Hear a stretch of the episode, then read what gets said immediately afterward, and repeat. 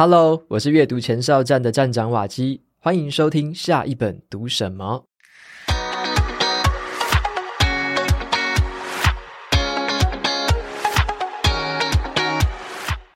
Hello，大家好，今天我要访谈的这个对象是生鲜食书的创办人尾鱼，那也是我的老朋友了。那我今天要请尾鱼来跟我们分享一下他阅读的方法。还有推荐给我们一些好书，以及呢，我们会聊一聊他最近推出的二零二四独立书店这个很热门的一个畅销产品哦。然后呢，我想先请尾鱼跟听众朋友们打声招呼。Hello，大家好，我是生鲜食书的创办人尾鱼。OK，然后大家可能对尾鱼如果还有点陌生的话，我用一个简单的方式跟大家介绍一下。瓦基我自己推出了两堂线上课程，都是跟尾鱼的生鲜食书公司一起合作的。嗯、然后呢，我当初啊，如果没有尾鱼跟我合作的话，我可能还没有踏出离职那一步。真的，对对对，所以啊，所以我觉得生鲜食书应该有一个称号，就是呃，离职推手。因为，因为我发现哦，我就诶仔细啊，那个看一看那个研究一下，发现诶他们合作过的一些很棒的这些很厉害的人，很厉害的专家。嗯最后都离职了，然后后来离职之后，这个发展也都越来越好，所以我就觉得说，诶这个啊也是调侃一下尾鱼啦。然后也当然说，如果大家有这个离职的打算，当然也可以第一个考虑生鲜时书。想要做知识类型的线上课程的话，首先首先找我们，首先找生鲜时书合作。嗯、OK OK，然后我第一个问题就想要请问一下尾鱼啊，因为我第一次在网络上。认识尾鱼的时候，因为我是第一次先透过网络看到尾鱼，对，那我是看到尾鱼有推出一堂也是线上课程，对，然后讲的是尾鱼的独门的阅读心法，对，那我就很好奇，就是想要请教一下尾鱼，这个独门心法，我感觉你好像是不是从阅读或者书籍起家，对，然后感觉是从这种知识型的内容来起步。可是，就我自己知道的是，知识型内容其实不好做，用这个东西来做创业的题材，好像没有这么容易。那你当初是什么样的起心动念，想说用这个部分来开始这样？嗯真的真的是很不好做，我相信自己做，你直接感受得到。就是知识型的内容，它比起娱乐型的内容，它流量比较没有那么高。就是大家想网络上还想要学东西那么认真看的的人，其实实际上没有那么多。所以我们一开始确实也做的很辛苦。就我们的网站是生鲜时书嘛，那为什么叫生鲜时书？其实很多人都问我们说，哎，我们是不是卖菜的？对对。但是我们那时候讲的是时事的延伸阅读。就你发生了一个时事之后，我们会去找相关类型的书来回应这个时事，告诉你哦，现在疫情其实背后之前也发生过疫情，然后是这个社会整个局势怎么解决的，像是这样子会给你推荐不一样的书。之前我们最早一开始起心动念是往这个方向走，然后就发现其实做媒体真的是蛮辛苦的，然后后来就接触了做课程，课程我们就做了实体课程跟。慢慢一开始先做实体课程，像我们跟欧阳立中合作的报文写作课，然后后来开始转做线上课程。那你刚刚讲的那个是维语的独门阅读心法，是我自己跟另外一个平台，就是跟好好一起合作的，我自己的第一堂课线上课程。哇，其实已经。应该三四年前了，对对对，那时候非常那时候非常早。现在回去看也觉得说啊，那时候录的很粗糙，就是很多事情没有像我们现在自己做结构性这么好。对，但是整体来说，那就是我们踏出来，我自己踏出跟接触线上课的第一步。嗯，对。然后那时候会开始做，其实我觉得最早行动也是看到那时候中国啊，或是整个世界有很多。知识变现的平台，好像得到啊，或是好好啊，Perspire 这些平台开始慢慢的出现，然后美国有 Master Class 什么的，就会觉得说，哎、欸，这好像是一个热潮，一个风潮，嗯、对，然后就开始往知识变现这条路去走。哎、欸，感觉你好像走在这个第一代，就是很很元老级的，像像当初我看到。呃，你推出的线上课程，再加上那时候好好相关的这种平台推出的时候，其实是疫情之前哦。对对对对对，那，那个时候其实大家对于这个东西，我觉得相相对是陌生。没错，像我那时候除了看书之外，我另外一个接触的是那种有声书，嗯，所以我会觉得，诶，有声的课程或者有声的内容，好像也是一种。可是那种。就是我那时候以为说影片就只是像 YouTube 免费型的，嗯、但是要把它变成课程，我那时候觉得距离还有一点点远。对，会会觉得说，诶，大家会用吗？对，会用看吗？然后我能够看 YouTube 免费的，为什么要花钱买东西呢？这样子，嗯、我那时候也是一直有点这个距离感很远。嗯，可是直到后来我才渐渐的了解说，诶，这个产业到底是怎么一回事，然后才。尤尤其是加上疫情之后的快速爆发，对，那个时候我觉得全台湾才开始去注意到说，哎，这样这是一个很棒的一个学习的媒介，这样。没错没错，就是疫情中间开始有新闻主流媒体会开始报线上课，不然我觉得之前是、嗯、是比较少。然后最近我还蛮多的，就是不同的纸媒啊，或者是呃电视的新闻啊都开始报这件事情。嗯、那其实，在我们我们自己开始做线上课这个产业，加入这个产业，也是差不多在疫情的时候，嗯、因为第一年疫情的时候是其实台湾没有那么严重，但是那时候我们就意识到说哇，如果我们要持续开课，实体以外，我们可能要发展其他的路线，所以我们就开始加入了线上课做的行列。然后在做的过程中，就发现。嗯，也没有那么容易，因为我自己接触到了很多很多中国，它也是都是像得到，它就是全部都是声音的嘛。对对，那就感觉上是它的制作面比较没有那么的复杂。但是影音课程，你除了前置之外，你中间销售，对，我们会协助嘛。那后面还有拍摄跟剪辑啊、字卡后置的哦，那真的是一大趴东西。对，嗯、所以就是也是在这个过程中就发现，嗯。就难怪这个世界推影音课的那么少，因为就是比起书，因为书的话，就是作者制作起来相对，就是你写完你给编辑，就差不多你们两个人之间的事情比较比较 close 合作嘛。但是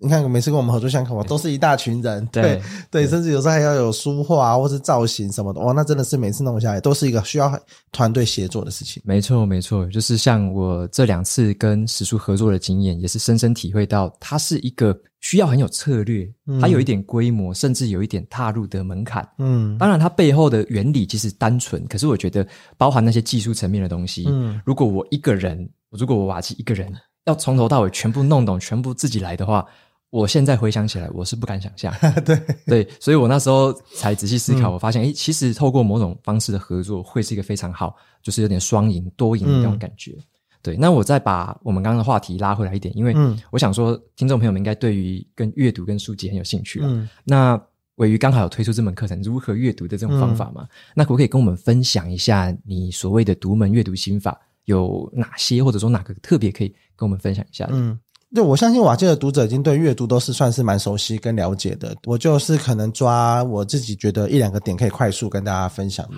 然后第一个点是，我觉得在阅读的过程呢、啊，我自己会有的做法就是带着问题或带着目的去阅读。嗯，就是当然有的有的人觉得说，哎，我是要无无目的的阅读啊，然后广广泛的浏览各种书啊。但是我觉得以现代人目前的阅读的状态，我就那堂课跟我那时候。为打造这个课的想法都是，这是为现代人设计的一个阅读课程。哦，那现代人其实，在他时间很碎片，或者是他其实很忙碌，他在每一次，大家会觉得说啊，翻开阅读，那好像就是就只是开始阅读的那五分钟六分钟，但是其实很多时候，大家心里的负担是来自于我接下来。这本书要耗我八小时、六小时，哦、那我要我要去跟他有这么这么近的连接吗？嗯、对，我需要花这个时间下去吗？嗯、对，所以其实我觉得带着问题或带着目的去阅读，它可以更一在你读这本书一开始的时候，你就明确的先想一下你自己到底想从中得到什么。嗯，对，然后就可以开始从先从目录去了解说，诶，我大概可能想要知道的大概会在。哪一些段落？嗯，那我是不是要先去读这些段落，还是我一定要每本书都要从头来读？我觉得这个东西是在每翻开每本书之前，你先有一个初步的想法。我觉得在这个过程中你比较不容易迷路。对，我觉得这个是带带着目的跟带着问题去阅读，我觉得这个是一个蛮值得可以分享给大家的一个点。然后第二个点是，我觉得也可以，这个东西可能比较哈扣一点，对，但是我觉得你在读的过程中，你可以去了解作者的能力边界在哪边哦。对，说就是啊，假设你读跟环保相关的一本书，好，或读艺术相关的一本书，然后哎，发现作者他其实是个记者，嗯，哦，你就大概知道哦，所以你这个内容他可能蛮多都是调查调查来的，嗯，对，他可能不一定是作者他自己亲身有真的去做过这些艺术作品啊，或怎么样，对，所以他你就是大概会理解哦，好，他大概是这样子。那如果另外一本书是。他可能是艺术家本人写的，或者怎么样哦，大家就可以知道哦，他里面的东西是都是他的亲身经历。可是他可能他不一定文笔那么好，因为他可能就是作画的艺术家什么的。所以你大概对这些东西有一个了解跟期待，就在这个过程中，你比较可以去辨别说，哎，所以他写这一段文字，这个东西真的是他自己的想法吗？还是他是这是他是问来的？对，还是哦，他的文字怎么那么的无聊或怎么样？可是那有可能就是他。很真实的面对，因为他可能本来就是一个作画的艺术家或者拍电影的，他没有那么擅长文字，嗯，对，但是每一本书的期待跟构成的状态，会根据作者的能力边界会有不太一样的状态。因为因为我自己可能也做课嘛，然后也有去了解这些东西，去做内容，所以我就会蛮去特别去分析跟注意这些东西。嗯、那我在每本书这样，我能取得的乐趣，其实就是远多于内容本身。哦，对，但每本书对我来说的深度跟状态就会不太一样。因为我这边觉得蛮有共鸣的，因为像鮪鱼刚刚提到的是说，我们如果稍微了解一下作者的背景，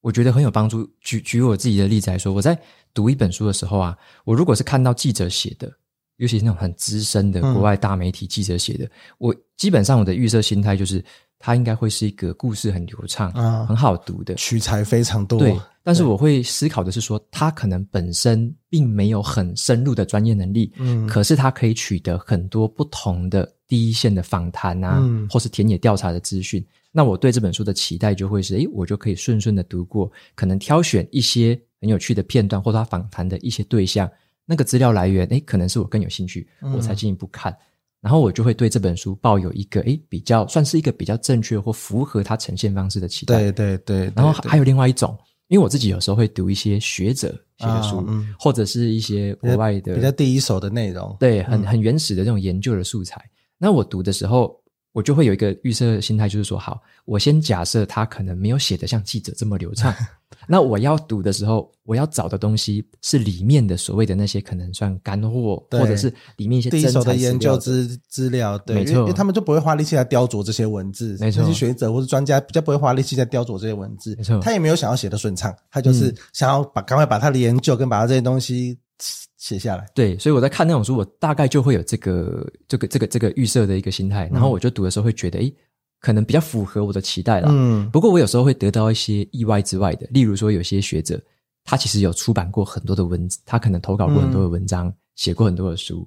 那那种学者他写出来的可能就几乎近似于记者这么好。嗯，那可是这种人算是我觉得凤毛麟角。对啊，如果有遇到真的畅销作家，蛮多是属于这种类型，就是很多海海外创作家，就是他自己本身能力很强，然后他也很会讲述故事，很会很会写东西。嗯，就像是快闪大对决的那个麦克路易斯，他写了非常多，像是橡皮擦计划、魔球、大麦空，就是。他可能不是第一线正在做这件事情的人，嗯、对，但是他可以把这些事件东西都写得很像电影，写得很像小说。嗯、对，我觉得这个东西是，啊，他在出下一本书的时候，大家都会觉得说，嗯，好，这个议题我虽然可能看不太懂，不知道他到底什么橡皮擦计划是什么，嗯、对，嗯、可是我可以我知道哦，他读起来会很。很流畅，很像精，很精彩。嗯，对，那我那我那我就会继续继续继续读下去。嗯、那可是如果我要找第一手，到底呃那些嗯高频交易怎么做啊？像对那些我可能就不一定会去会去找他的书来当做我学习的对象的参考。嗯、对，我觉得这个东西是，它是魔球里面提到很多数据，很多这些东西。如果我要真的要去学看一本数据分析的书，我可能就不一定会。往这个方向去，对对，所以我觉得这些东西是你了解作者能力边界，你会比较知道哦。我在看这本书之前，我大概要放多少期待，跟我可以从中得到什么。嗯，我觉得这也是一个很棒的选书的提醒啊，因为可能有些朋友他们在选书的时候，如果选到很多不符合预期的，或他原本就没有这个带有目的性，或是大概知道作者能力边界，他可能看每一本书都会用一个齐头式的起跑点。对，那这样看，可能就会某些书。好像很符合期望，可是有大部分的书可能会跟你想的落差蛮多的，嗯、所以我觉得刚刚玮瑜提到这个方法非常好。那我很想要请教一下，因为玮瑜他自己看过的书也很多嘛，那如果你想要推荐给瓦基三本书的话，嗯、你会推荐我哪三本这样子？哦，这个真的非常困难的。我第一时间就想到晶片战争，我想说，对，之前带过台积电嘛，然后然后发现，哎，好，这个你有写过。然后我又想到另外两本书，我去查，哎，这个你有写过。我就是 中间删了删了很多书。那我自己选的三本书，这本书我我有收过，你自己没有看过，大概没有讲过。好，一本书是《品牌的技术与记忆》，对，就是像广告鬼才叶明贵学洞察力跟故事力。OK，就是它是一个奥美的一个蛮高阶的一个，哎，我忘记它的那个 title。是什么了？对，但是他就是有一套他自己的做品牌的一个方法。OK，那我觉得这个做品牌的方法，他当然是卖给很多嘛，卖给左岸咖啡啊，卖给全联啊。但实际上，我觉得你在经营个人的品牌，或是你创业经营自己创业的品牌，用这个方法，他也可以有一些收获的。因为他讲的是呃技术与艺术嘛，其实这个都蛮有趣的，就是因为品牌它其实就是感觉上是一个蛮虚无缥缈嗯的存在，对对，就是抽象嗯，然后但是你要怎么去形塑大家脑中对这个品牌的印象？跟你要怎么去定义它，让大家记住它？我觉得这件事情是，呃，不管是经营个人还是经营公司，嗯、像因为我我最近也是从头回去看嘛，因为我要思考，就是那生鲜书接下来的方向要往哪边走，对，所以我就花一点时间跟力气在在在看这个东西。我觉得这本书很不错。然后第二本书是，其实我推的都没有那么那么新的书，但是大概都是两年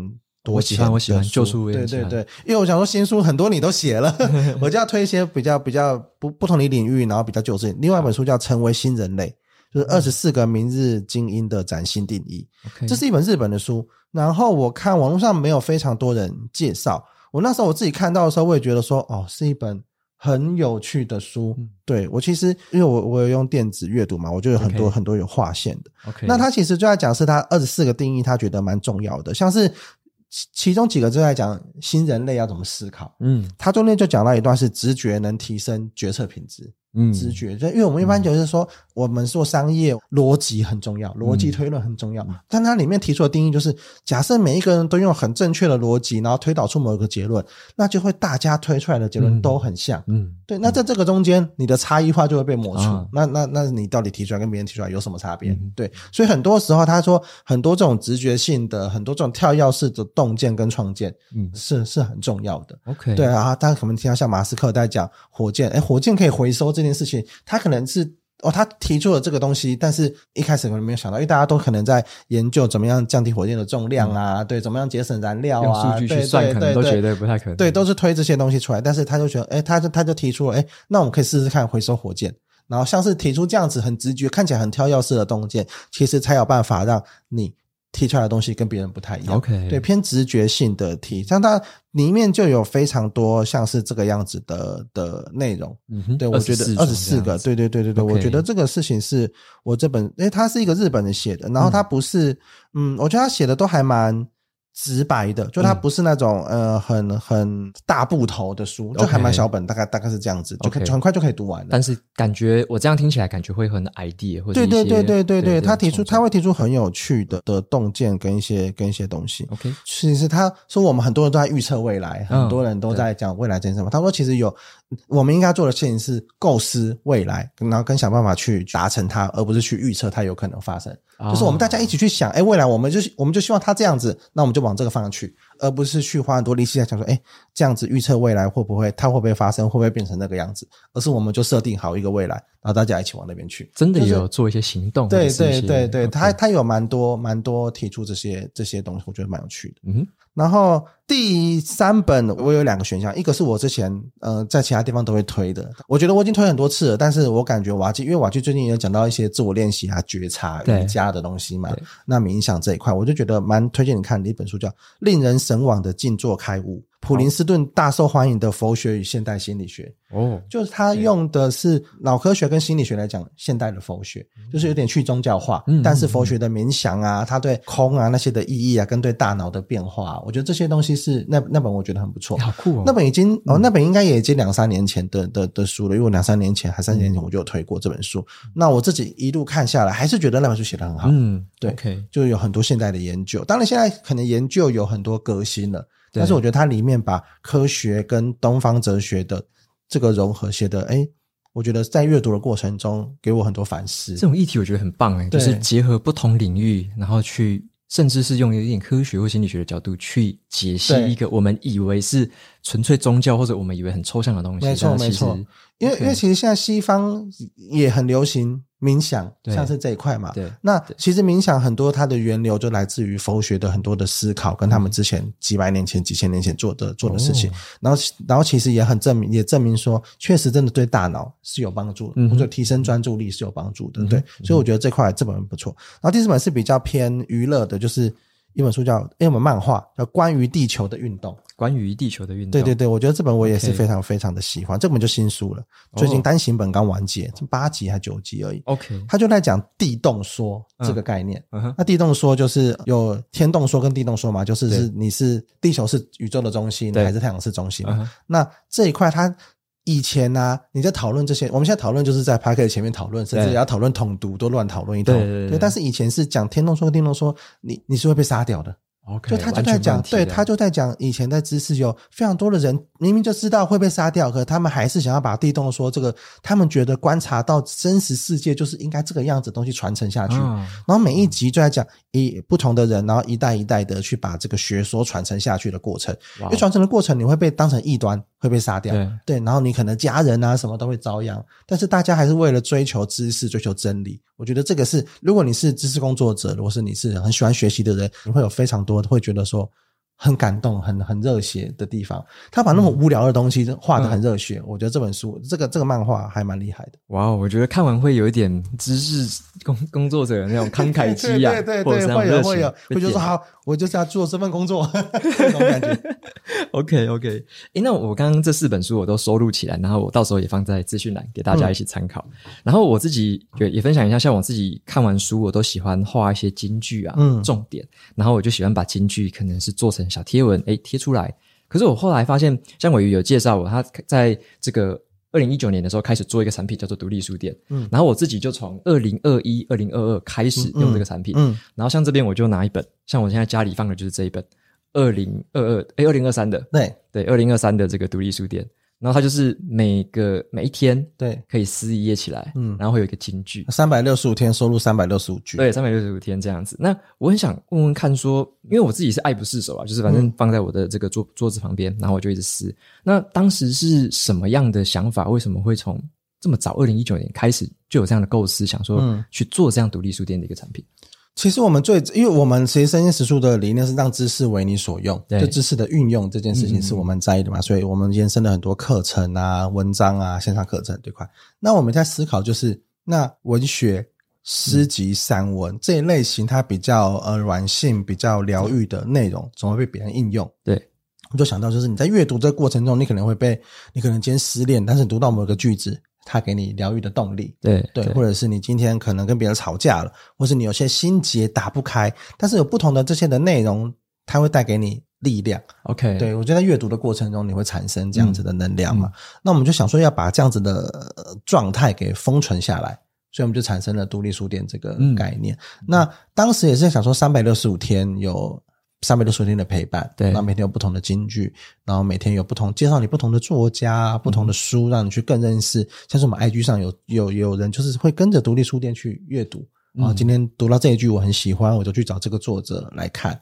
就是这样子的一个过程，就是我们在一开始最发想希望可以达到的状态。嗯哼，所以就是像我刚刚有翻给大家看哦，就是它每一页转开来。就有一个新的金句，对，然后搭配一本可能是书名，对，然后像这个部分，对，对。因为像是你一般你一般日历，可能对来说日期这些东西最重要，对，就是上面的这些小语啊，什么都是放在边边小小的，哦、有什么适合结婚，对对不适合结婚什么的，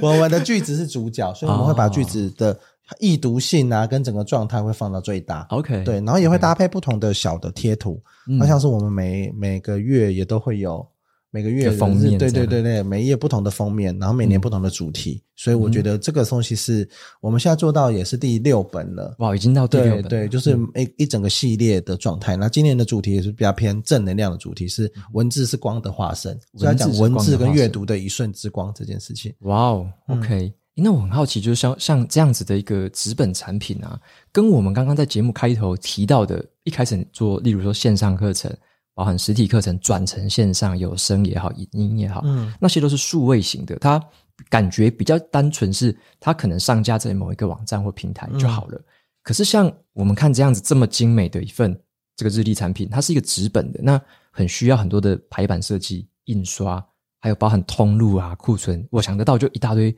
嗯，林林总总的很多小问题、很多环节。那这个部分你当初是怎么样克服的？有没有遇到什么样特别困难的地方？哦，有诶、欸，因为我们整个造型都是原创的，我们跟设计师一起发想出来的嘛，嗯、然后设计师提供给我们。嗯、然后我们因为叫独立书店，所以我们对我们的概念是在全台湾两千三百万人的桌上开一间书店。OK，对，所以然后我们就想说要保留一些书的原概念，所以其实我们整个它呃，因为 Podcast 可能不一定听到，但是 YouTube 可以看到画面，就是我们整个版型的这些设计，它其实都是纸，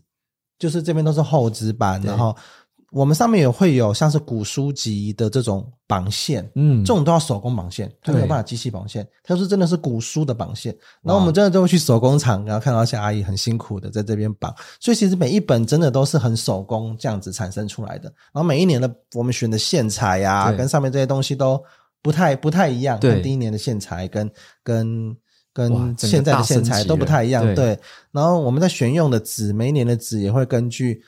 今年的主题呀、啊，整体的设计啊，做调整，有些会用一些进口纸，然后有些会用一些特殊纸。嗯，像我们上一年的有用到描图纸，嗯，就是每就是每一个月的封面，它会四张描图纸，然后两张翻开成会不太一样，透透明透过去那种，我有注意到。然后我们在这些纸的选择上，我们因为蛮多人会直接写在上面，就抄一样的句子，像这句是什么？恨的背后是爱，是渴望疗愈。他可能就在旁边抄一个一样的抄写一样。对对对，因为我们还蛮多是书写派的人买我们的，因为他每天要书写嘛，或者他要练字嘛，他很需要一些句子的来源。对，所以他们蛮多都会写这个。那我们也会在纸上面特别挑是蛮适合写字的对字。所以其实蛮多精细的在东西在里面，嗯，诶，那我很好奇，就是说，像刚伟宇讲的，这个很用心，是说因为有很多纸质的元素，然后尤其是有些金句跟书本有关。不过我有发现一个特别的地方，是像在二零二三的这一年，这一年是有一些我感觉是有些音乐啊，跟一些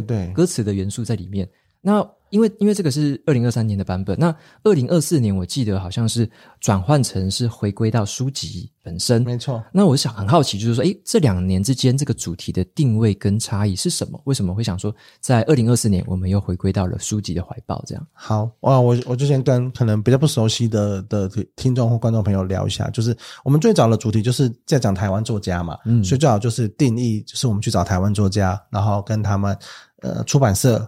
呃，版权，然后跟作家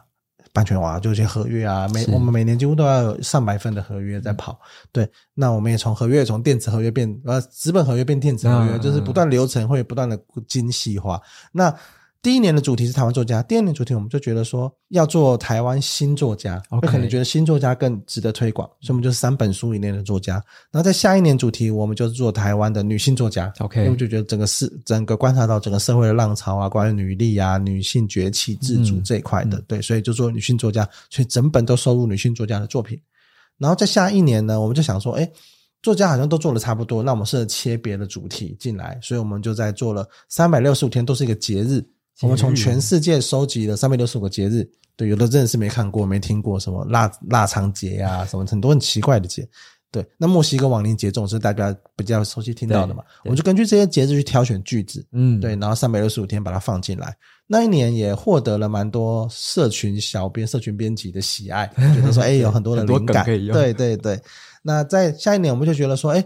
阅读的人应该也都听音乐嘛？那我然后。诺贝尔文学奖在在诶二零一六年一七年也把这个奖项颁给了歌手 Bob Dylan，嗯、对，所以我们就觉得说这是一个很好的切入点。我们因为文学也试着在拓宽自己的道路、自己的领域嘛，所以我们也把歌词放进来。在去年的时候，嗯、那今年呢，我们也是想说，今年的话，大家如果看设计，其实我们是。这个阅读的这个 icon 嘛，是回归第一年的状态哦。OK，对，你看这这一年跟这就真的就差很多。嗯、对，那我们回归第一年的状态，其实就是一个回归初衷之作，因为中间可能已经做了很多不同的主题了嘛。那我想说，回到阅读，回到文字带给他力量。那尤其这两年疫情又很乌烟瘴气，嗯、所以我们我们觉得说文字是大家生活中的一瞬之光，嗯，所以就是选了更多是比较正能量的句子，希望可以在你每天看的时候可以带给你希望，带给你持续下去的动力。嗯，那其实，在做这些策展，我们的概念其实简单，就是。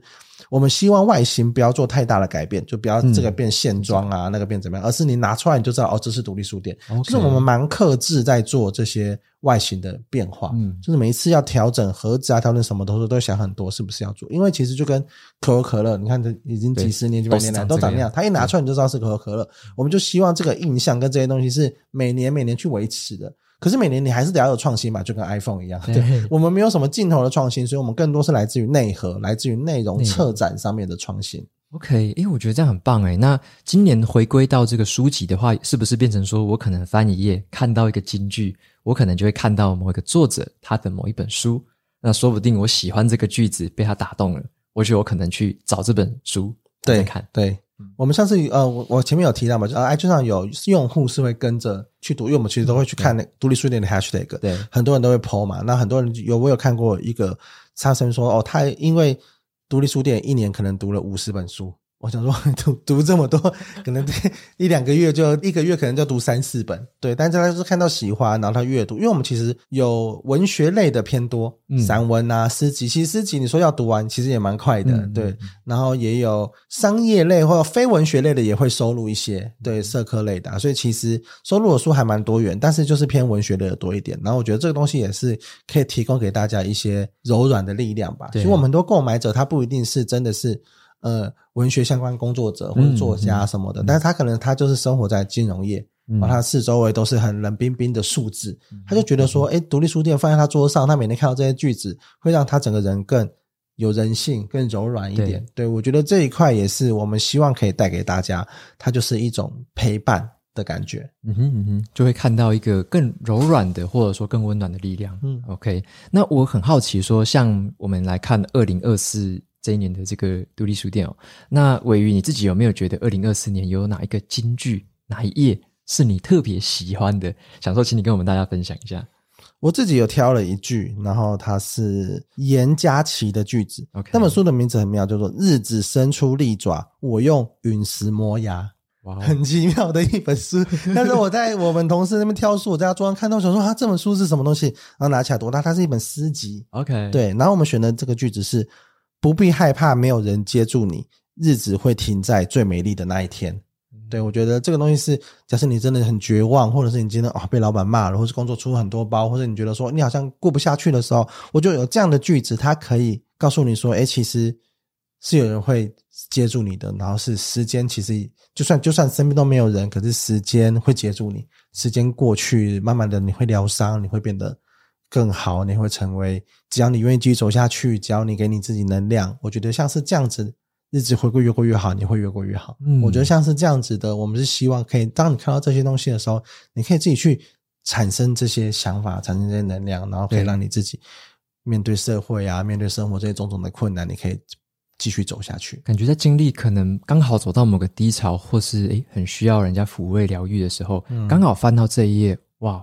对啊，当天的心情整个就不一样。对，然后你你就可以，我觉得那个的感受来自于，因为是不期而遇，嗯，就是你没有预测说到到底下一页什么句子，下一页什么句子，那当然会有你完全无感的句子，但当遇到你有感，或是当遇到你觉得说，哎，刚好解释我心情那个状态，我觉得那个东西是会有一个 magic moment 存在的。对对对对，我觉得刚好这是一年当中。就是那几天或那几十天有这样的效果，哇，那已经是非常非常魔幻的。然后像我刚刚也是简单翻了一下，我就我直接翻到第二页，我就发现有一句非常的打中我。嗯、这个是欧阳老师，呃，欧阳立中老师，呃，《漂移的起跑线》这本书里面的。然后他这句是这样子的，我翻开一下，他就写：真正的死亡并不是我们停止呼吸的那一刻，